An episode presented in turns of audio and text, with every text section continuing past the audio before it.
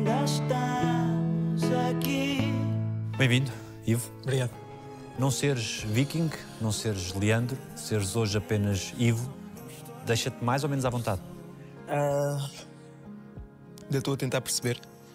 O Leandro é um personagem que, apesar de eu emprestar as minhas emoções, que ele é criado e não sou eu quem está ali.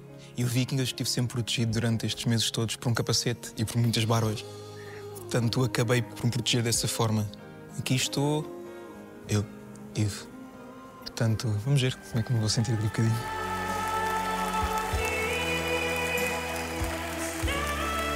Ivo Lucas.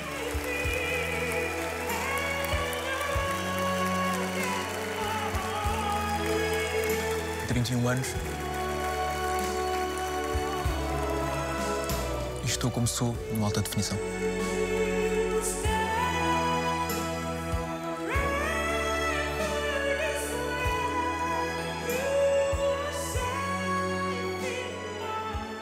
Quão difícil é hoje seres tu e não estares nem como viking, nem como Leandro, quando és tu, apenas tu? É um processo de aprendizagem, sabes? Todos os dias é um dia novo. É perceber como é que eu vou lidar com uma nova situação do dia, uma nova relação pessoal. Eu próprio ainda, vou, ainda estou a tentar perceber, porque acho que é normal, e vou tentando perceber quem sou eu. Quem és tu perante outras situações? Sim, perante tudo na vida. Mas sinto que, que é uma aprendizagem que eu estou disposto a, a, a percorrer.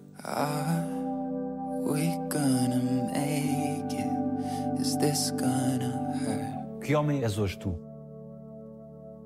Eu aprendi a dar muito valor a tudo à minha volta, tudo.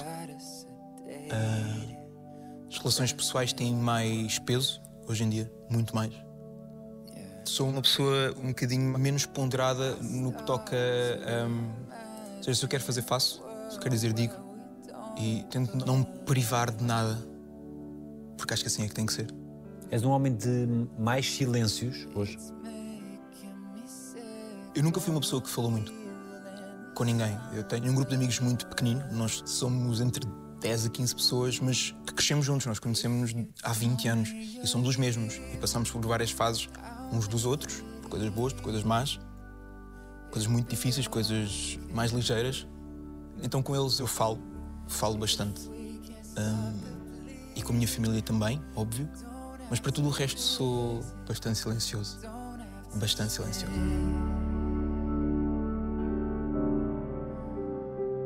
O que é que acontece depois de acontecer o pior?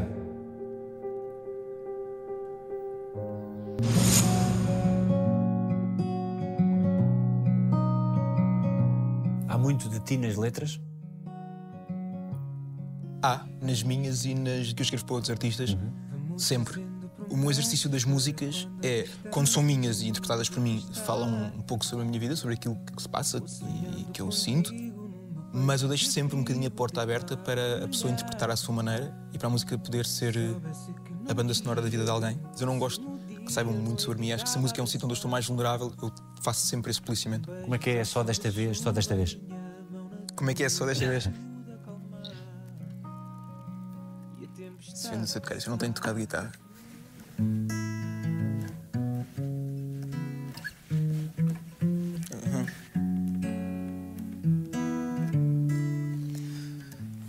Só desta vez e sem pensar como seria se voltasse atrás para ver o que de nós ficou ainda por contar. Então talvez dê para explicar aquilo que eu sinto em cada amanhecer, a falta que me fazes hoje ao deitar. Guardar um sentimento só nos torna mais sós. Foi por saber que o tempo nunca jogou por nós. És hoje um homem mais só?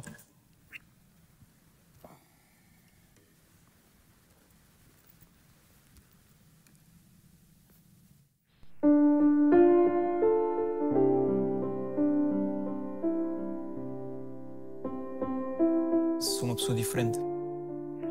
Eu sou um sortudo pelos amigos que tenho. Sou um sortudo pela família que eu tenho. Nunca estive desamparado. Nunca estive sozinho. Mesmo nos momentos mais negros, mais difíceis e naqueles momentos em que tu pões em causa tudo isto, hum, não me deixaram cair. Acabei por descobrir um lado meu que eu não conhecia, que é, eu sempre disse que eu não sou uma pessoa que não gosta de estar sozinha. Não, nunca gostei de estar sozinho, do silêncio da casa.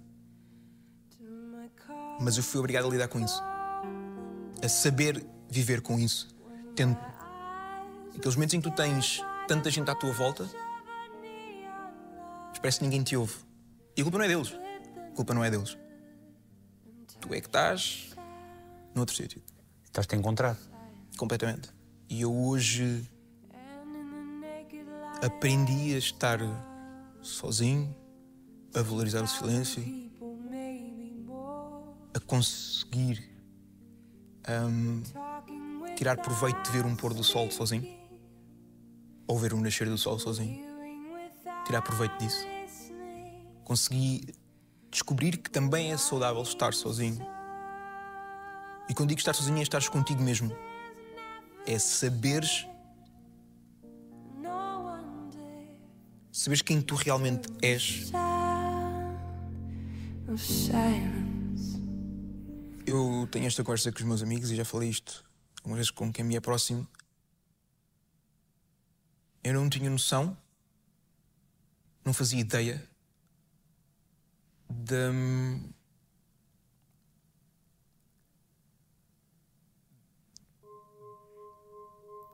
da sensibilidade das pessoas perante a minha pessoa.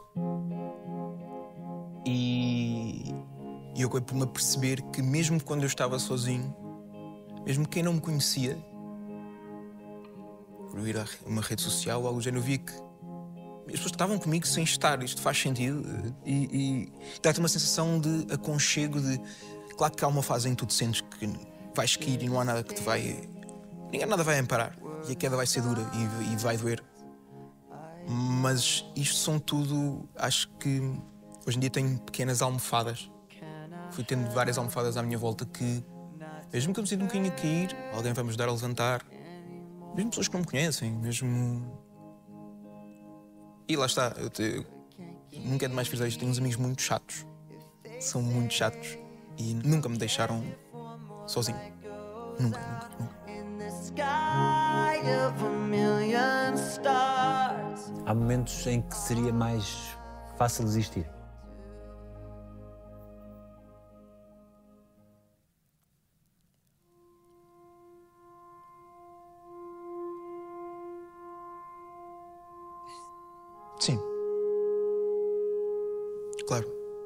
Há momentos em que. Acho que nós fazemos muita pergunta de. Pá, o que é isto? A vida é isto? Tipo, é isto que nós temos para nós? É, tipo, é isto, a sério? E te sentes tão perdido que. Tentas subir e tentas te levantar. Pá, só. Há dias em que é muito difícil. Há dias em, em que em que é difícil essa, essa superação e depois tens que arranjar pequenos mecanismos para não ir para aí. Há alturas que, que era, a solução mais fácil era desistir, mas não vai acontecer. Não vai acontecer. Nunca.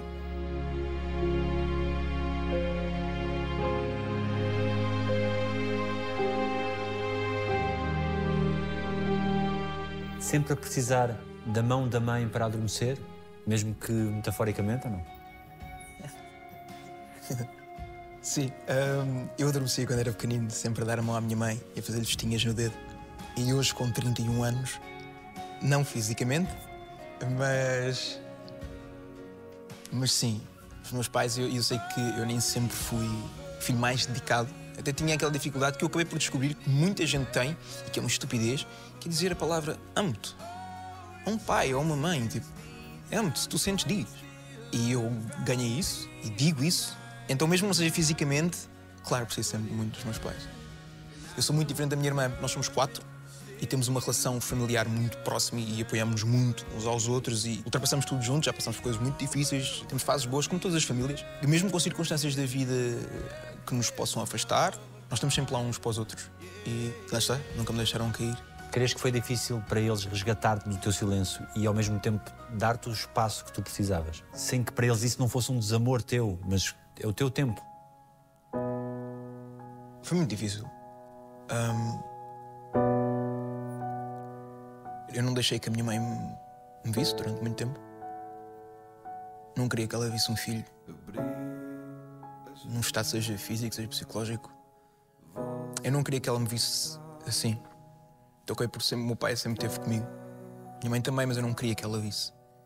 E eu acabei por ir para, para casa da minha irmã uns tempos. Os meus pais dormiam no, no sofá. Durante todos os meses dormiram no sofá. Só para eu, quando fosse deitar, eles estarem lá. E estás a ver o que é um homem de 30 anos deitar-se na cama e os pais irem lá aconchegá-lo. Dizer, Está tudo bem, estamos aqui.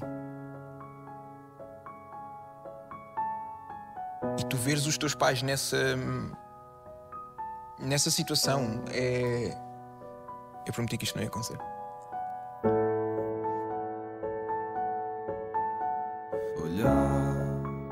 Veres os teus pais nessa situação é. é, é difícil porque tu, tu também tentas fazer-te forte para eles. O que. Não queres que os teus pais sofram. Eu posso estar. mal, mas eu não quero que os meus pais me vejam mal. Eles não vão ficar, porque são os meus pais. Eu não quero isso. Eu quero que eles sejam felizes e que tenham uma vida plena e, e não quero que vejam o sofrimento de um filho. Então. É, é, é difícil, é difícil isso, mas. Se calhar depois tento compensar com começar a dizer-lhes amo-te que não dizia. Eu sei o quanto isso é importante para um pai. E eu não dizia. E agora digo. E se tenho que dar um abraço, dou um abraço. Se tenho que dar um beijo, dou um beijo. E não me canso de dizer o quanto eu gosto dos meus pais, o quanto tenho orgulho nos meus pais. E como eles são as pessoas mais importantes na minha vida, aconteça o que acontecer, serão sempre as pessoas mais importantes na minha vida. E alguma coisa que eles tenham dito que tenha sido fundamental para ti? Tu precisavas de ouvir. Leva o teu tempo.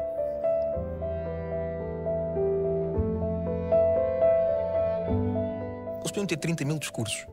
Podiam ter uma conversa de horas e horas comigo. Nunca, nunca tiveram a conversa de tentar amenizar, fosse o que fosse a puxar para cima e pôr pozinhos de fantasia à volta. Nunca. Sempre foram muito pragmáticos, completamente eh, sensíveis a tudo e a mim, obviamente, mas sempre respeitaram muito o meu espaço. Ah, dizem que eu queria estar só calado e estava calado. Depois também sei que isso acabou por complicar um pouco a vida deles, porque depois é que não sabem como lidar comigo. É normal. Completamente normal, eu percebo isso, mas depois é que torna-se complicado, que é o que é que a gente pode dizer, o que é que não podemos dizer? Será que se me aproximar, tipo, e é aquela incerteza fica e dura e dura e dura e dura, e depois eu próprio, como filho, hum, não quero que sintam isso, mas depois também tenho que ir buscar forças a um sítio qualquer para combater isso. E exaustivo, torna-se exaustivo. Então é, é difícil, mas eles, eles têm uma paciência. Uma paciência incrível para mim. Sempre foi preciso terem paciência em puto, quando eras puto? Não. Tiveram mais paciência para a minha irmã do que para mim. Porque eu não acabei os estudos. Eu chumbei por faltas porque ficava a tocar guitarra. Os meus colegas a terem aula na sala e eu à janela a tocar guitarra. More Portanto, than words e essas coisas? Não. Uma coisa dessas? Sim, exatamente, sim. Lá está, eu acho que eles sempre perceberam que eu sabia o que eu queria fazer. E quando não sabia o que eu queria fazer, sabiam que eu ia dar a volta. E não partia nada, não discutia, não fazia contas, não era mal comportado, nunca houve esses problemas. E eu não ficava de castigo muitas vezes porque estava a cantar a aula toda. E eu não. Os meus pais foram chamados à escola uma vez porque o diretor da escola queria me mandar para outra escola sentia que eu não andava ali a fazer nada. E não é que não fosse bom aluno, não, eu era bom aluno. Simplesmente não queria estar ali, não era aquele, aquele meu caminho. E eu nunca lhes dei trabalho. Nunca, nunca lhes dei trabalho.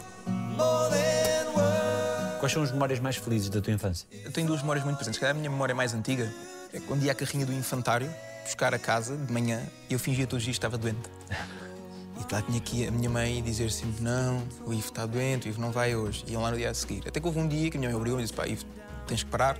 Tens que ir infantário. Todas as outras crianças vão, porquê é que tu não vais? Eu, mas eu não quero ficar sem ti, vou ficar longe de ti, como é que eu vou viver? Não é possível. E ela levou-me ao infantário. Eu entrei no infantário e chorei, chorei, chorei. E fiquei o dia todo com a mochila às costas e com o boné posto, sentado no chão, até a minha mãe me ir buscar. E a minha mãe ficava a chorar, como me deixava e quando me ia buscar. E quando ela me ia buscar, era aquela coisa, aquela sensação de não te vou deixar ir nunca mais. Tenho boas memórias de viagens que eu fazia com os meus pais e com a minha irmã. Vamos para o sul de Espanha, sempre de carro, dormíamos no carro. Eu era muito pequenino. Acho que estas são as memórias que eu tenho mais presentes na minha vida, do quanto os meus pais sempre tentaram proporcionar bons momentos. Uma casa sempre com muita música? Uma casa com muita música. O meu avô, rei do rock dos anos 60, Vitor Gomes, dos Gatos Negros. Incrível! Incrível, um filme sobre a vida dele e tudo. Incrível.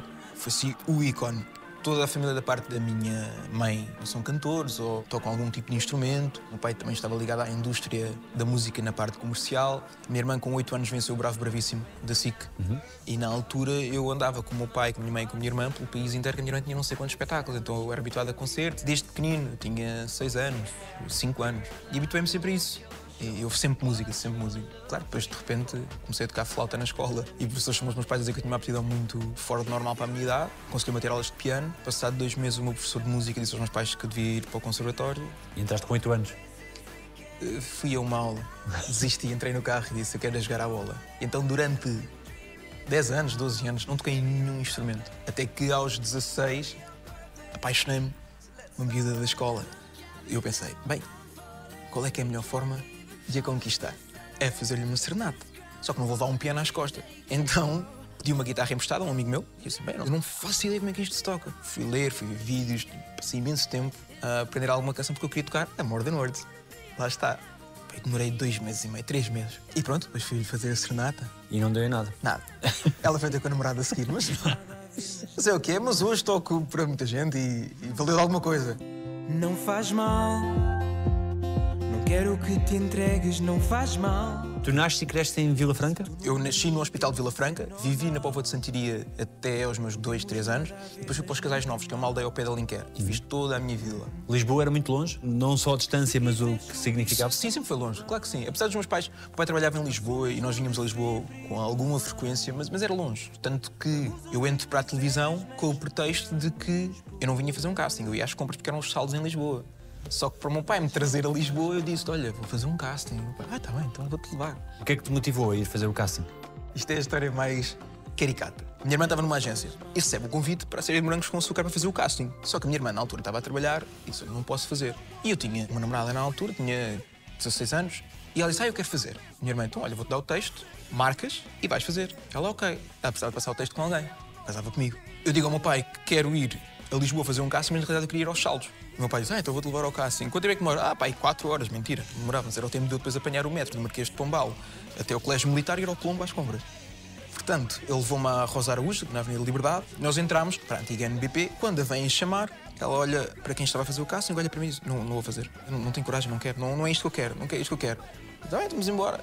E olharam para mim e disseram: Tu não queres fazer? Não. Dá uma experiência. Vou fazer na despedida só para dizer que fiz. E tenho isso. Está feito. Fiz, obrigado, deixa-me embora. E nunca mais pensei naquilo. Passado duas semanas, estava a ter uma aula e eu estava na carteira de trás e o meu telefone toca. Eu estava na aula, baixo a cabeça e atendo. Diz no lado, ah, lá, estou a falar com o Lucas. Eu, sim, sim. Pronto, e só para dizer que ficaste selecionado para um workshop aqui para o que tu vieste fazer o casting há pouco tempo. Eu?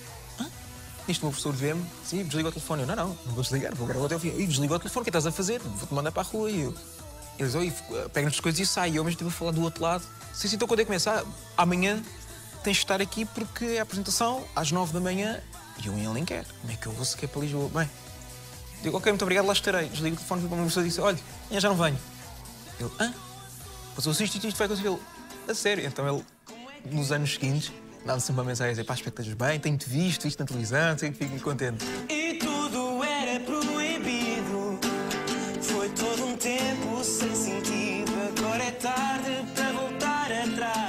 Nessa adolescência, o que é que tu ias ser? Quando olhavas o teu futuro, o que é que tu vias? Como qualquer criança, era astronauta, inicialmente. Depois, tinha como ambição entrar num submarino e ir ver o Titanic. Comprei livros do Titanic, sabia tudo, era completamente fanático. Depois meti na cabeça que queria ser engenheiro informático. Então comecei a descobrir os computadores e os jogos, tudo mais, então queria ser ou programador ou engenheiro informático, algo relacionado com isso. Até que eu andei não sei quanto tempo a evitar aceitar que era a música, porque a música sempre esteve presente. E depois, quando realmente me agarrei à guitarra, foi quando eu percebi: não, isto é aquilo que eu vou fazer. Porquê? Que tipo de relação física é que há com este objeto? Sabes que os meus momentos favoritos do dia é quando eu me sento no chão da minha sala e agarro a guitarra. Fico a tocar. E toco canções minhas, de outros artistas, componho. Ela sabe muitos segredos meus. Quando eu estou mal, ela está lá. Quando eu estou bem, ela está lá. Quando eu estou com milhares de pessoas à minha frente, ela está lá. Quando eu estou sozinha em casa, ela também está. Apesar de eu não ser 100% transparente, ou seja, não desabafar tudo o que vai na alma para o público nas minhas canções, eu quando estou sozinho isso acontece. E ao acontecer isso para mim, acho que é ela que me ouve. O teu pai era o teu herói? O meu pai é o meu herói. Eu nunca vou conseguir agradecer ao meu pai aquilo que ele sempre foi para mim. O meu pai é a pessoa mais lutadora que eu conheço. Já passou por coisas muito complicadas que deu sempre a volta e levantou-se. O meu pai é agente de espetáculos e quando veio a pandemia não há espetáculos. Como é que dás a volta a isto? O meu pai dá sempre a volta, está sempre lá. E quando aconteceu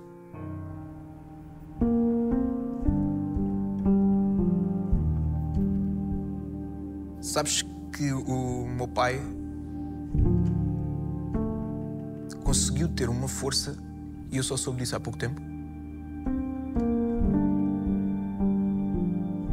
Está, só um pai é que consegue ter essa força. O pai viu-me. O pai viu-me no, no pior estado possível, em todos os aspectos. Ele estava comigo uma hora, meia hora, uma hora. E ele à minha frente nunca quebrava. Nunca quebrava. Falava comigo. Nunca me escondeu nada. Falou sempre abertamente comigo, mas sempre teve a força que eu não tinha. E fazia questão disso passar. Eu acabei por saber há pouco tempo que o meu pai, cada vez que saía ao pé de mim, chegava ao pé dos meus amigos, quebrava. E quebrava a um estado de desespero, de impotência, de. Mas hoje está aqui ainda. E está rijo e está. Está comigo para a luta. O meu pai é a pessoa a quem eu. eu aconselho-me com ele. Eu recebi o convite da máscara, eu aconselhei-me com ele. Eu recebi este convite, eu aconselhei-me com ele. Eu acontece alguma coisa na minha vida, eu aconselho-me com ele. O meu pai é. é o meu herói. Mesmo.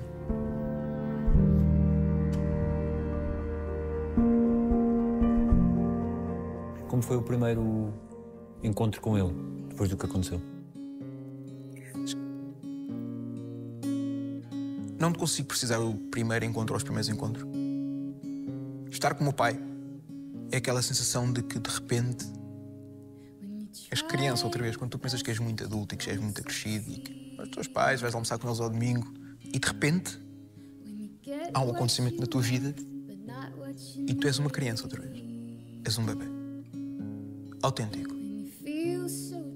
Autêntico. Uh, choras nos olhos do, do teu pai, dás a mão ao teu pai, abraças-te ao teu pai, Queres colo? queres colo, queres colo. Mesmo sabendo que isso não. Não muda nada. Yeah. Mas, mas queres. E o lidar com o meu pai nos últimos meses, e tanto com a minha mãe também,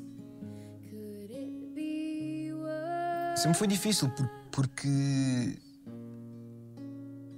Da mesma forma que um pai não quer ver um filho a sofrer, um filho não quer ver um pai a sofrer. E ser o motivo disso, eventualmente. E ser o motivo disso. Eu não quero ser o motivo de uma lágrima do meu pai ou da minha mãe. Nunca.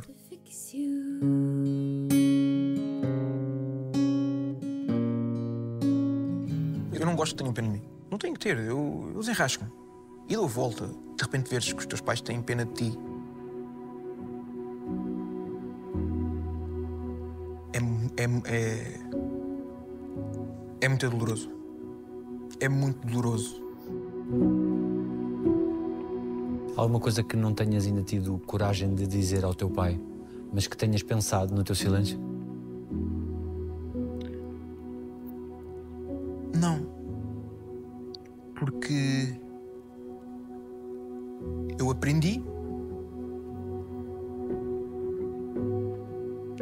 Aprendi que não se deixa nada por dizer. Nunca.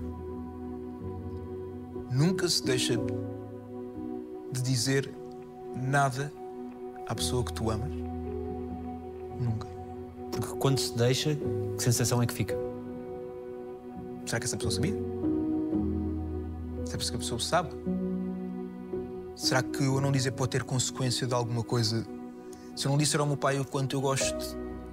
Quanto eu gosto, não, porque ele sabe o quanto eu gosto dele, mas o meu pai conhece-me muito bem e sabe o quanto eu valorizo as coisas. Mas às vezes é bom dizer. O meu pai sabe que eu o amo, mas ele vai gostar que, eu, que eu diga que o amo. Vai gostar que eu lhe diga obrigado. Vai... Portanto, eu, eu sempre disse tudo. Tudo. E nunca vou deixar nada por dizer. Ele era dos poucos que sabia do Viking? Ele não sabia que era o Viking, mas ele sabia que eu estava no programa.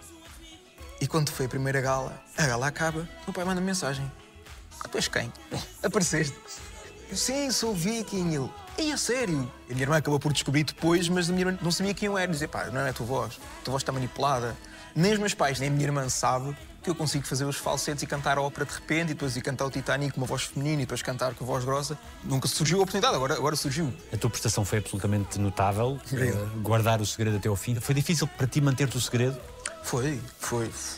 Primeiro eu tinha ali um problema que era, sou bastante amigo da Carolina Loureiro. Desde o primeiro dia, que cada vez que a Carolina ia falar, eu assim, é agora.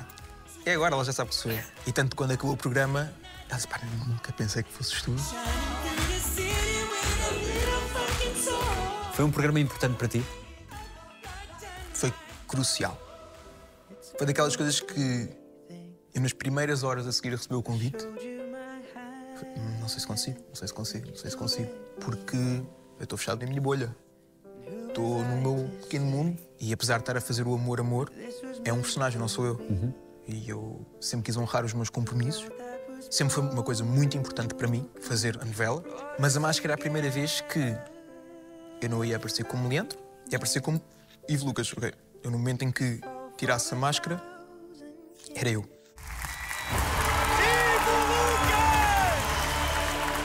Todas as galas da máscara, eu estava solto, criei um personagem para o Vicky, estava completamente solto, mas protegido. Ninguém sabia se eu por trás estava a rir, se estava a chorar, se estava bem disposto, mal disposto. Ninguém sabia. Quando soube que ganhei, um choque, isto não é possível estar a acontecer. Mandaram-me sentar na cadeira do vencedor, eu sentei-me e quando o Cato tira a cabeça, foi aí que me caiu a ficha de ok, a seguir és tu. A seguir deixa de existir o Viking. É o Ivo Lucas que está ali. Aí fica nervoso. Aí fica muito nervoso.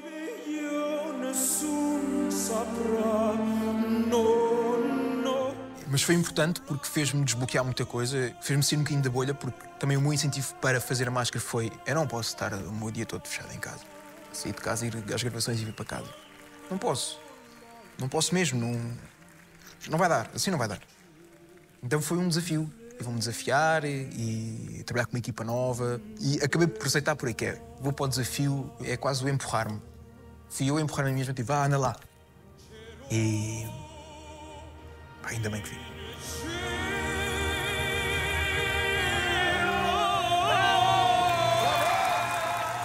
Qual foi a importância da vitória naquele palco? A importância da vitória naquele palco é. Em momento algum, durante aquelas semanas todas, te julgaram pelo teu nome, pela história que tu tens, quem tu és. Não, ali era um viking, era uma máscara. E para mim foi uma descarga. E nós tivemos essa conversa. Eu disse: é a primeira vez que que eu vou aparecer enquanto Ivo Lucas. Porque toda a gente. Acho que há sempre aquela parte de O que é ele anda a fazer? Chegaram a dizer que estava abandonado pela SIC e que não tinha trabalho. E eu no camarim da máscara. Contigo, ia dizer a SIC abandona a Ivo Lucas. E eu contigo, assim, ah, ok. E é de repente aquela sensação de quase de gritar de. Dá para fazer um bocadinho o meu trabalho. Deixa-me em paz. Dê-me tempo. É diferente. Dê-me tempo.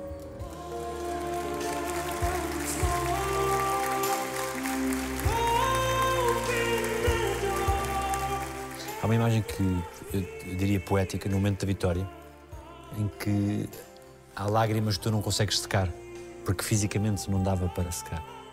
Isso é uma imagem que é muito forte e que tem um significado que eu leio muito relevante. Porque há de facto lágrimas que não se consegue secar. Eu acho que há. Acho. Nunca tinha pensado nesta expressão, mas acho que tu aprendes a chorar. Aprendes a chorar.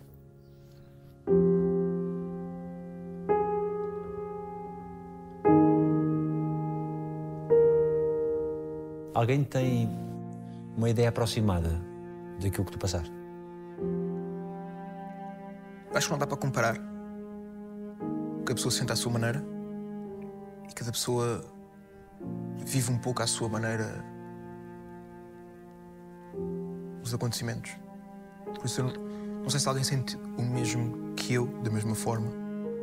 Não sei. Sei que há muita gente que, infelizmente, passou ou passa ou está a passar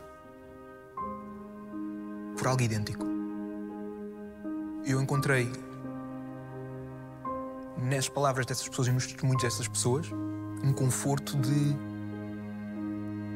quase eu não estou sozinho. Entendes? Há mais gente assim. Não deseja ninguém. Ninguém. Mas.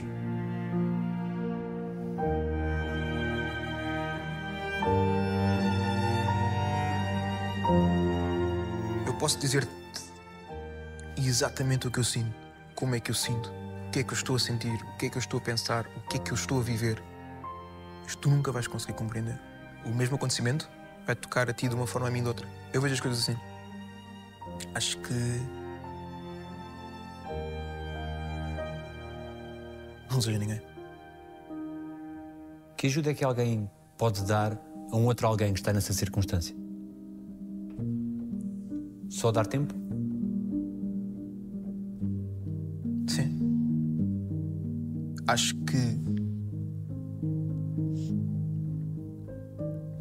Partilhar a dor e falar é bom.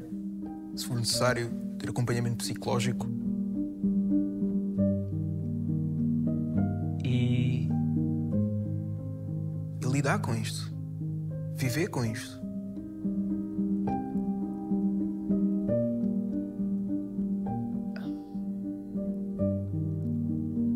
Nunca se dá a volta a uma coisa destas. Aprendes a lidar, não tens que compreender. Isto é quase a pergunta de o que é que é a vida, o porquê. Acho que ir por aí é, é, é muito complicado. E é começares a, a abrir as portas de um labirinto em que tu te vais perder. Vais-te perder. Que deve ser muito difícil encontrares o caminho da saída. É um processo muito íntimo. É. É muito íntimo, é teu. Cada pessoa faz o seu ritmo, cada pessoa faz a sua maneira, cada pessoa ultrapassa como tem que ultrapassar. Lá está, cada pessoa tem o seu tempo, a sua forma de lidar. Cada pessoa é uma pessoa.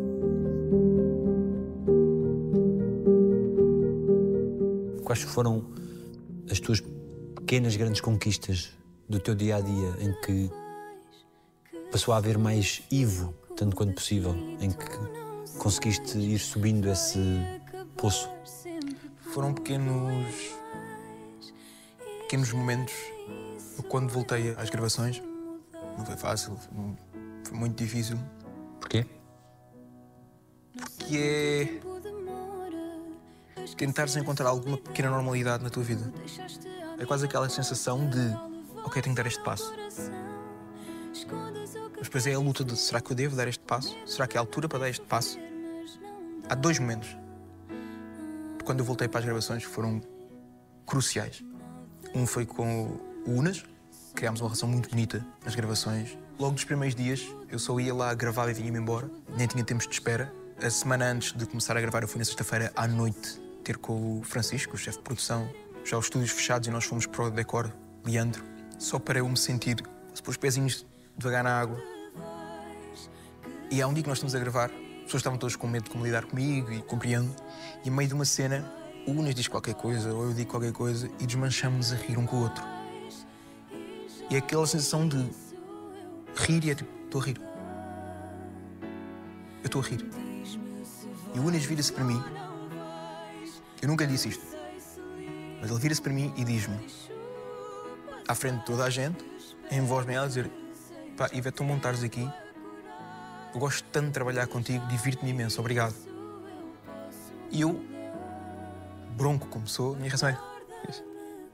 E vou, mas fico a pensar naquilo e é. aquele calor de. Ok, deu um passo, bem recebido.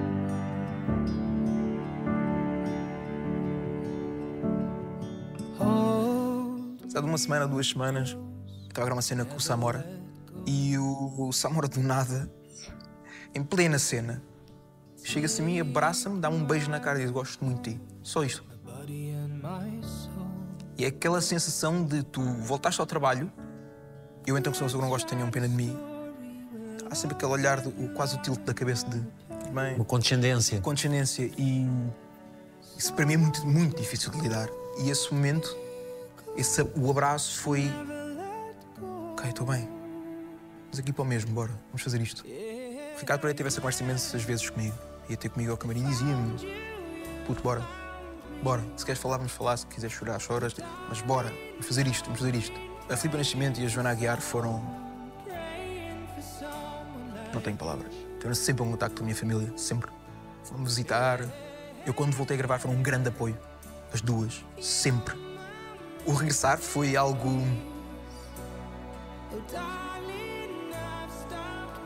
Podia ter corrido mal para a minha cabeça, mas no final de contas, ainda bem que o fiz. Era o mundo a ruir todo, mas era regressar a uma pequena normalidade.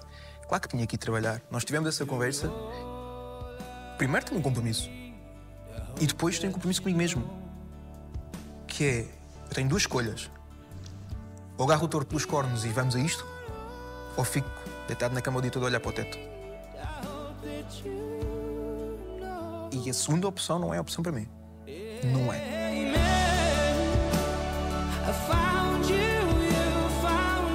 Como é que se faz quando a dor é mais forte que o ânimo? Vai-se à mesma? Vai ser mesmo? Tens que dar espaço para sofrer, tens que dar espaço para chorar, tens que te permitir cair. Te levantares, vens com força. Existe uma enorme resiliência de maturidade e muitas outras coisas, de resistir a saber o que se diz, a falar, a responder, a seguir esse rumo de é isto que eu quero, eu vou agarrar o touro pelos cornos por aqui e tudo o resto me é indiferente. Isso exige naturalmente um esforço. Porque eu acho que não pode ser de outra maneira, Daniel. Não pode ser. Tem, tem que continuar. Tem que continuar. Tem que. Tem que às vezes arranjar força, nem sei bem onde, mas tem que o fazer. Porque senão. Lá está, vou entrar num labirinto em que depois eu não sei como é que vou sair de lá.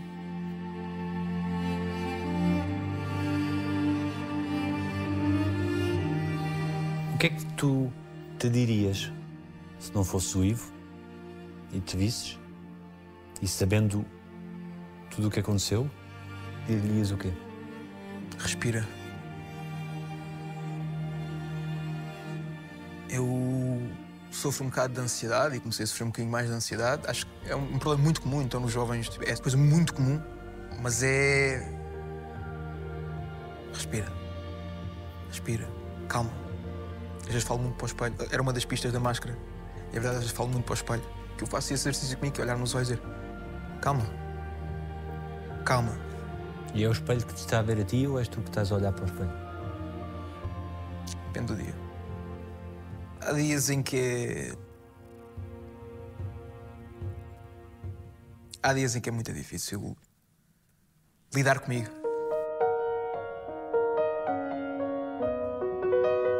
É aceitar que há dias assim e aceitar que o teu processo de. de- Não digo que é de recuperação, porque acho que não há uma recuperação. Não digo que é.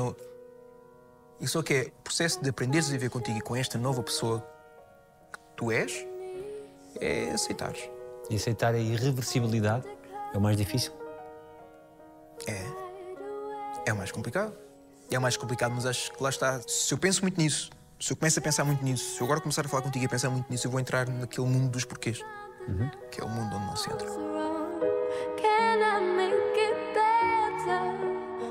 Quanto tempo demoraste a reconectar-te com o mundo das redes sociais, da internet? Por isso, seis meses, acho eu. Eu voltei às redes sociais no dia em que saiu o hino da Associação Sara Carreira e nesse dia eu voltei às redes sociais e eu lembro-me que eu estive. Já nem sei quantas horas, faço ideia. Sentado no chão da minha agência, com o meu agente à minha frente, com os meus melhores amigos ao meu lado e eu com o telemóvel à minha frente, assim, bem, como é que eu vou lidar? É aquele momento em que tu vais te expor de o que é que vem do outro lado. Este medo de será que eu vou levar um grande soco do outro lado? Porque a minha realidade foram eu e os meus amigos, e os meus pais, e os meus colegas de trabalho que me viam quando eu ia lá gravar e vim para casa. Eu não tinha acesso a nada. Eu lembro que no momento em que eu carrego publicar, eu desato a chorar, tenho uma descarga gigante. Há aquele lado de pá, olhar para o telemóvel e a onda de amor, a onda de abraços, de repente é. Ok, não está assim tudo tão negro à minha volta. Está bem que é uma rede social, mas quem se preocupe nem que seja o meu bem-estar, nem que perca só 5 segundos do seu dia para mandar um coração. E digo-te, há três momentos cruciais que me. Não digo que salvaram, porque acho que isso é muito conclusivo para uma coisa que não, sei se dia é concluída, portanto, para mim. Portanto, não é salvaram, mas deram-me uma força. Que foi o voltar às gravações, de Amor Amor. Foi crucial. Foi fazer a máscara. E é o amor das pessoas que eu nunca vou conseguir, nunca vou conseguir agradecer. Nunca vou. O amor que eu recebo todos os dias, Daniel. E agora estou um bocadinho mais atento às coisas. Amor que eu recebo todos os dias. Mesmo quando o céu está mais nublado, sempre um raiozinho de luz que passa ali no meio. Nem que seja este. Um amor sem julgamentos. Amor sem julgamentos. Amor sem julgamentos. O amor sem julgamentos.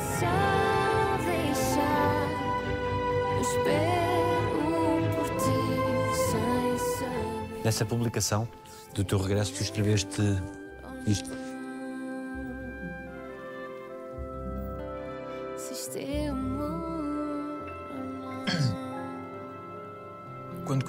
Prometi escrever-te a balada mais bonita que conseguisse tirar de mim para fazer justiça à pessoa que eras.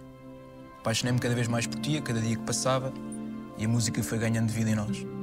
Hoje está disponível para todo o mundo ouvir o talento brilhante e único que sempre foste.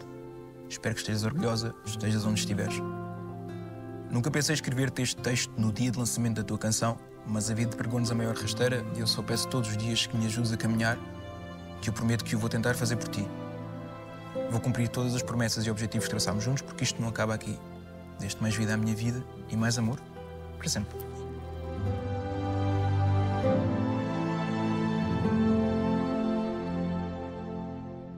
Tinhas começado o Amor Amor, diria que talvez no ponto mais alto da tua carreira. Completamente. Há uma sensação de injustiça da vida para connosco.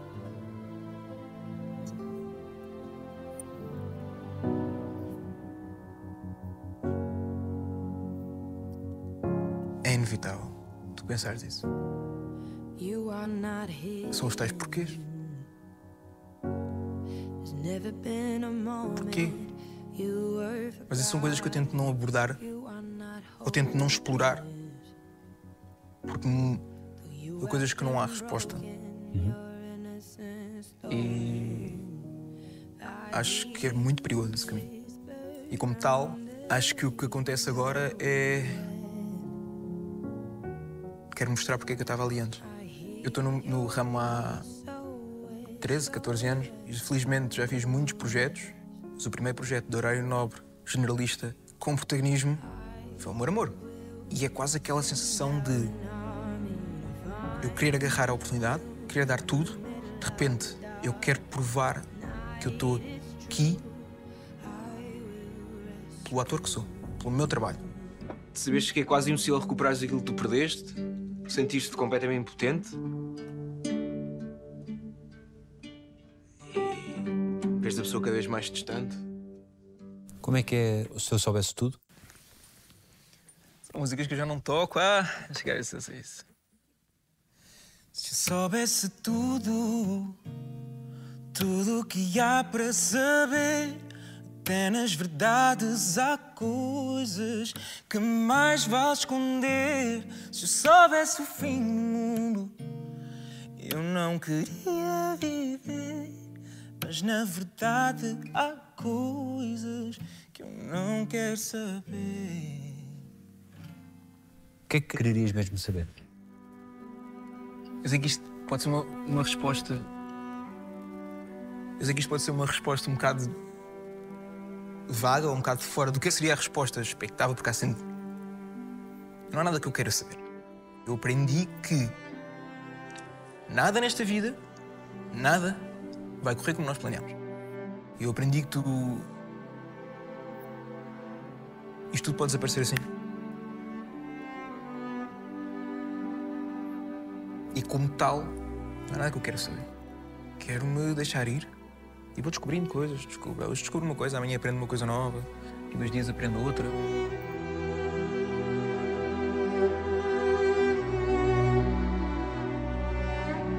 Onde é que és mais feliz, a cantar ou a compor?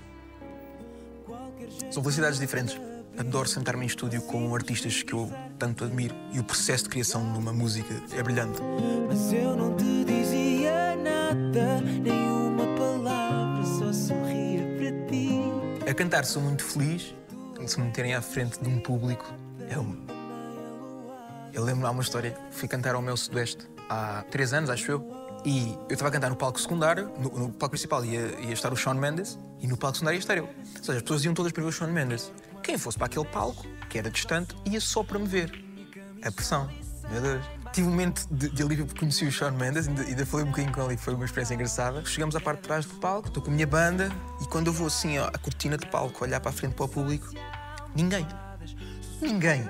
A cinco minutos de subir a palco. Dá a intro do espetáculo e eu começo a ouvir uns gritos, mas eu estava com os inias, não percebia assim muito bem. Minha banda entra e eu estou a olhar para eles, eles quando passam a cortina começam a rir. É o meu momento de subir a palco, contagem, eu entro e quando passo a cortina e piso o palco, estava cheio.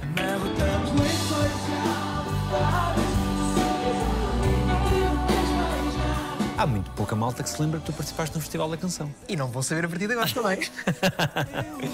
Se me queres assim, eu vou, eu vou. Basicamente, a Lúcia Muniz há um dia que me liga a dizer: Olha, o João Só vai concorrer ao Festival da Canção como compositor e gostava muito que tu cantasses uma música dele. Eu nem sequer levava a música assim, estou a sério, profissionalmente. Disse: Ok. Pá, não, bora. E fui, diverti-me, foi muito giro.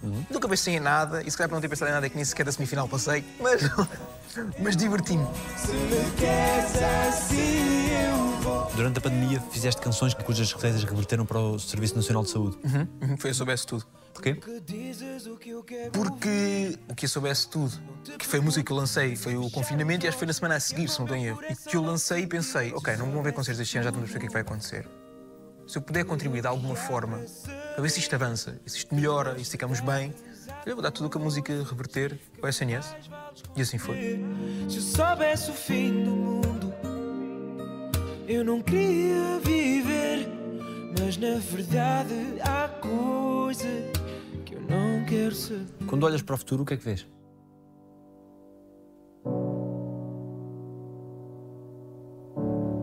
Acho que ainda há muita história para ser contada, muita história para ser vivida. Ainda com coisas para dizer aos fantasmas do passado? Porque eu aprendi a não deixar nada por dizer. Nunca. Se a tempestade passar, Ia, como é que é essa? Vamos fazendo promessas para quando a distância não se afastar. Ou sonhando contigo no meu peito de abrigo, deitada a me olhar. Se eu soubesse que não te ia ver no próximo dia, eu não evitava abraçar. Com beijos ao som da chuva, minha mão na tua, até tudo acalmar e a tempestade passar. Hum, hum, e a tempestade passar.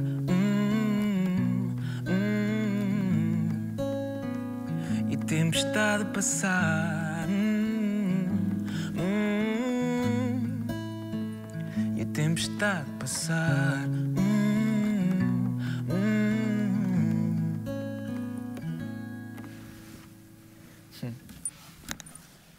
o que é que acontece depois de acontecer o pior?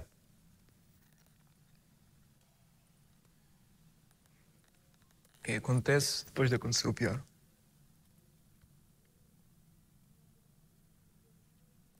Há um vazio na tua vida gigante, há uma. Há todo um espaço gigante de. O que é isto? Quem sou eu? O que estou a fazer?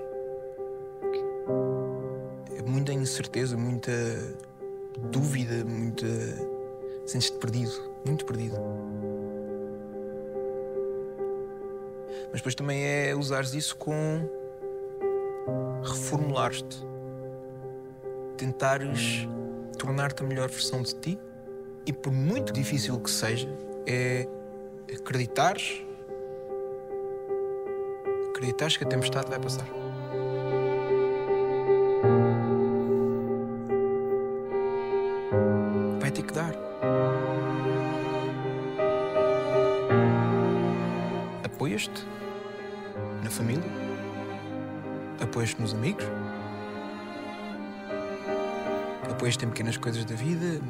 Trabalho. Em... Isso é um processo, é um processo, é um processo, é um processo. E... É no fundo teres um pouco de esperança que a tempestade vai passar. O que é que aconteceu naquela noite? Não quero falar sobre isso. Todos os dias é 5 de dezembro. Guarde para mim. Há alguns dias que é 4 de dezembro.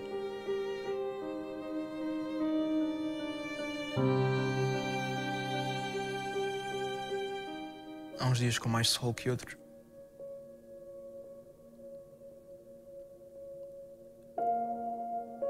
Há uns dias com mais sol que outros. E o que é que fazes para que hoje seja só hoje? O hoje ser só hoje para mim é é viver com esta máxima. É uma coisa que eu que eu meti na minha cabeça e que eu não vou deixar de viver com esta diretriz na minha cabeça que é eu vou aproveitar.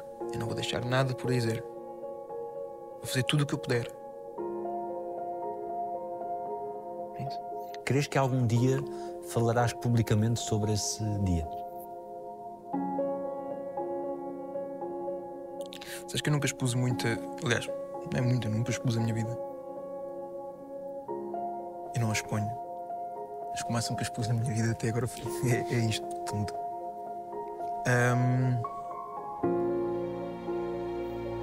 Não.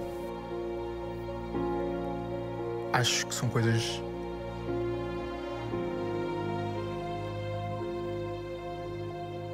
Dizem respeito a quem tem que dizer. Dizem respeito a quem tem que dizer. E não fazes também por respeito à Sara e ao que viveram juntos? Obviamente. Obviamente. Nunca foi exposto também o que. Logo não seria agora. Hum, Nunca nunca será diferente. Porque sempre preservaram esse. Claro. por alguma razão em, em especial? que ninguém sabe, ninguém estraga. E tudo o que estiver relacionado, acho que há coisas que são nossas. Eu percebo a vontade de pessoas saberem por carinho, seja o que for. Há coisas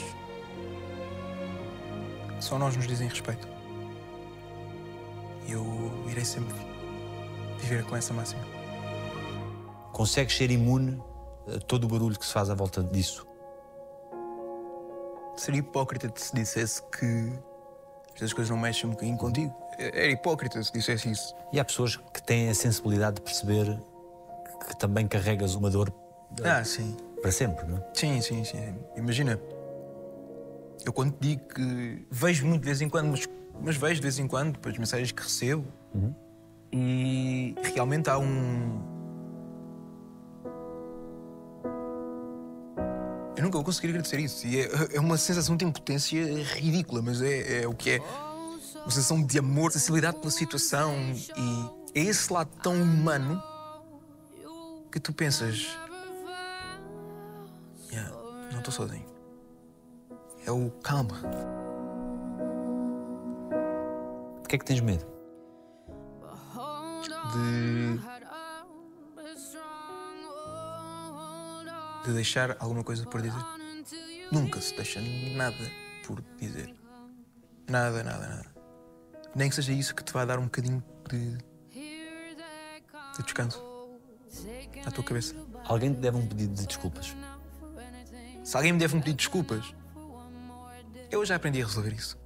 Se não me pediram, faz mal, está tudo bem. Por que é que me vou estar a chatear? Acho que nós perdemos tanto tempo da nossa vida chateados uns com os outros. É ridículo. O tempo que tu passas, às vezes nem é chateado. Às vezes é. Ah, não sei quem teve uma atitude errada comigo. Pá, não lhe vou dizer nada, mas. mas pá, se estás chateado, diz-me.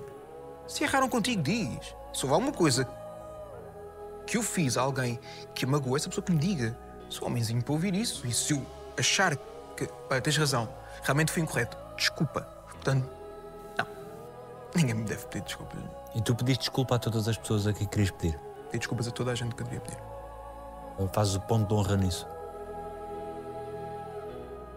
Quão fundamental foi para ti que as pessoas a quem pediste desculpa aceitassem o teu pedido de desculpa?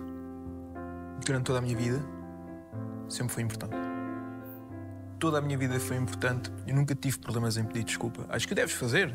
Acho que deves pedir desculpa e, quando tu pedes desculpa, deves estar preparado para que do outro lado aceitem ou não. Mas tu pelo menos fazes a tua parte. Felizmente, acho que todas as vezes que tive que pedir desculpa, sempre foram aceitos. O que é fazer-te mal? Should have called so many times, but I. I just sat next to É não me ouvirem. É não me ouvirem. Eu já disse isto, é- eu não ligo ao que os outros dizem, não ligo, não ligo mesmo a isso. Passa-me completamente ao lado. Mas todos temos telhados de vidro. Portanto, fazer mal é mesmo não me ouvirem. É... Se tem alguma coisa para me dizer, se tem alguma dúvida, se querem, falem comigo. É possível restituir naquilo que tu projetas para a tua vida uma ideia de felicidade? É possível restituir isso? Ou é como que uma porcelana partida que, que está a colar os cacos? O tempo ajuda. Não sei se cura, se não cura. Eu acho que o mais importante é tu resolveste contigo mesmo. O mais importante é resolveste contigo mesmo. Para ti. Para a tua sanidade mental é resolveste. Não sei, não sei qual é que será a definição de cura, percebes? O tempo ajuda. Há sempre um dia a seguir ao outro. O dia de hoje pode ser muito mau. Amanhã é um novo dia. Tenho mais 24 horas de oportunidades para fazer com que o dia seja um dia bom. E se o dia tem 24 horas e eu tiver duas horas mais, não são essas duas horas que me vão minar as outras 22. Não. Não. A vida é isto. A vida é assim.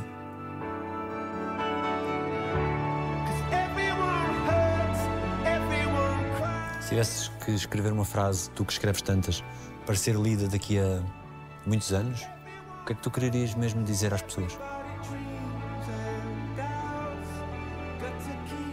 vai dar certo. Que é o refrão do Leva-me a Viajar?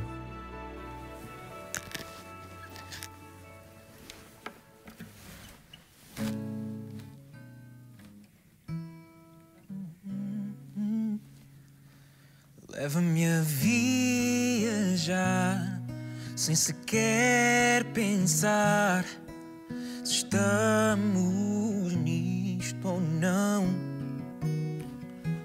Se o coração deixar, eu espero por ti sem saber se isto é amor ou não. Leva-me a viajar sem sequer pensar se estamos nisto ou não. Se o coração deixar, eu espero sem saber se isto é amor ou não. O que é que dizem os teus olhos?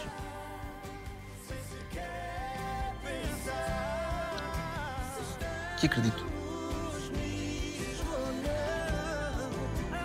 Acredito.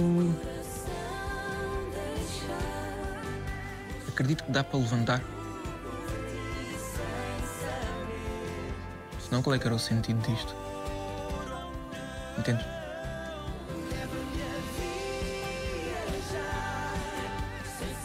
Obrigado. Obrigado.